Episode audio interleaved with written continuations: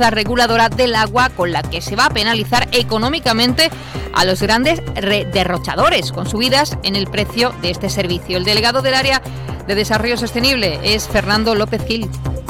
Y todo ello con un reto muy claro de que eh, quien mantenga un consumo básico, medio, consumo medio, va a seguir pagando, ahora vamos a ver ejemplos concretos, va a seguir pagando básicamente lo mismo en su factura eh, del agua, en su factura bimensual del agua. Y sin embargo, quien consume eh, pues en los tramos más altos, pues sí tenga que pagar eh, más.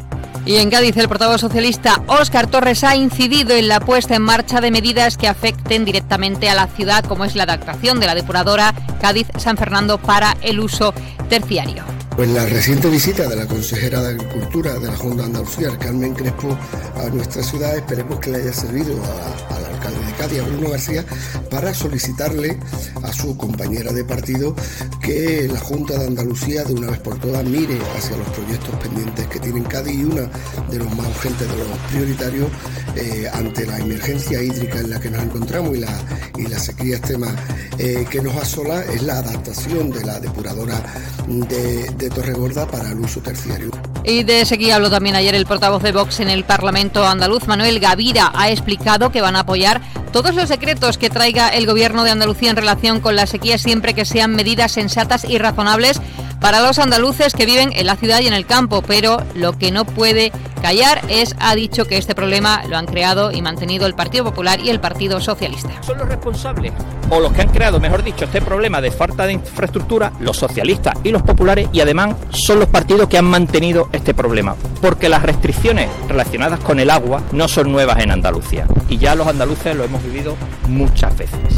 Hoy, el señor Moreno, cuando esté en Bruselas, va a lucir en su solapa ese pin, ese pin, que viene a reflejar esas políticas contrarias a la agricultura, a la ganadería y a la pesca también de Andalucía. Y hoy en pleno en la Diputación de Cádiz, la portavoz del Grupo Socialista, Ana Carrera, ha explicado que reclamarán a la institución provincial que asuma el liderazgo de buscar soluciones comunes al problema de la sequía. Por otro lado, van a llevar una solicitud para que la gestión del servicio de ayuda a domicilio provincial se haga de forma directa.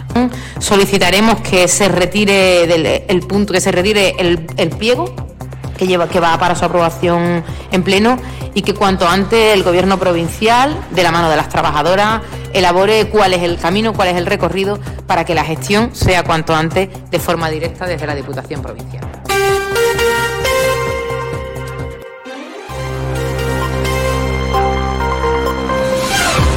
8.25 minutos. Dragados Offshore ha anunciado de manera oficial la inversión para la ampliación de su planta en el polígono del Bajo de la Cabezuela, en Puerto Real. Se trata de una inversión de 175 millones de euros y la creación de casi un centenar de nuevos empleos, algo que además garantiza carga de trabajo hasta 2031. Así lo ha explicado el consejero de Industria, Jorge Paradela.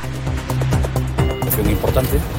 Estamos hablando de una inversión de 175 millones de euros, son cifras muy importantes que va a permitir la creación de 93 puestos de trabajo directos adicionales y el mantenimiento de los 481 que ya tenía. Es decir, estamos hablando de un 20% más de plantilla, de plantilla estable por parte de Dragados Offshore vinculada a la construcción de estas subestaciones, de estas plataformas de subestación eh, flotante, que quizás sea la mejor forma, la mejor forma de, de definirla. Por su parte, el consejero de Presidencia, Antonio Sanz, ha mostrado el apoyo de la Junta de Andalucía a esta importante inversión en materia industrial.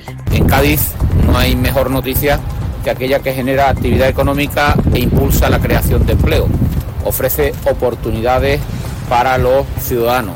Y hoy el Gobierno de Andalucía, el Gobierno de Juan Moreno, representado por el consejero de Industria y en mi caso como consejero de Presidencia y gaditano, pues tenemos la ocasión de hablar de proyectos de futuro, hablamos de ampliación. 8.26 minutos. Fino, amontillado, oloroso, palo cortado, Pedro Jiménez. Don Zoilo, todo Jerez en una gama de sherries exquisitos embotellados en rama de la forma más natural, manteniendo toda su intensidad, sabor y color. Gama Don Zoilo 15 años, de bodegas Williams ⁇ Humbert. Somos Jerez. Disfruta con un consumo responsable.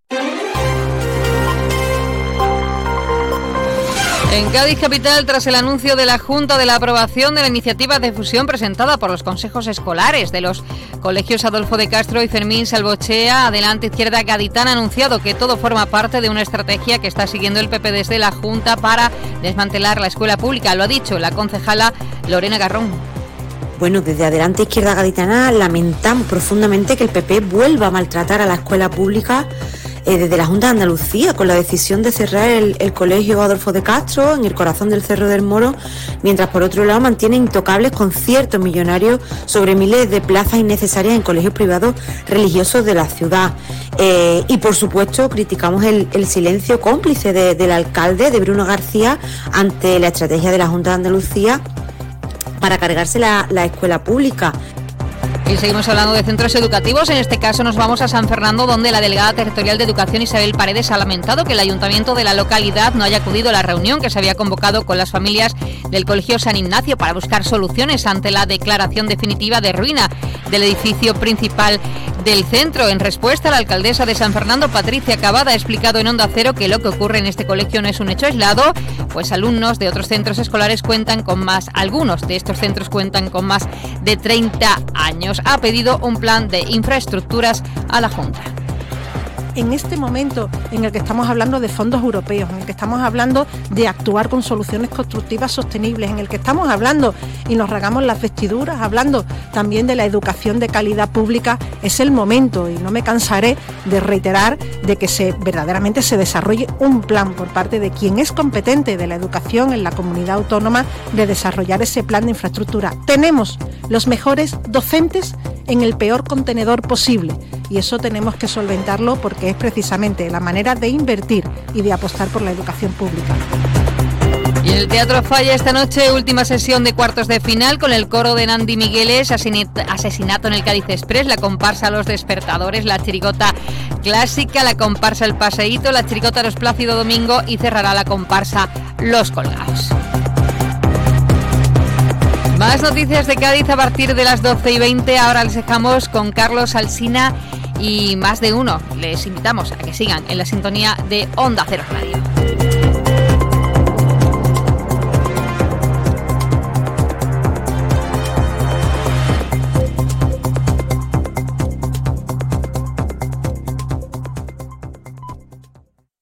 Son las ocho y media de la mañana, siete y media de la mañana en Canarias. Más de uno. En Onda Cero. Dirección de sonido, Fran Montes. Producción, María Jesús Moreno, Marisol Parada y Alicia Eras.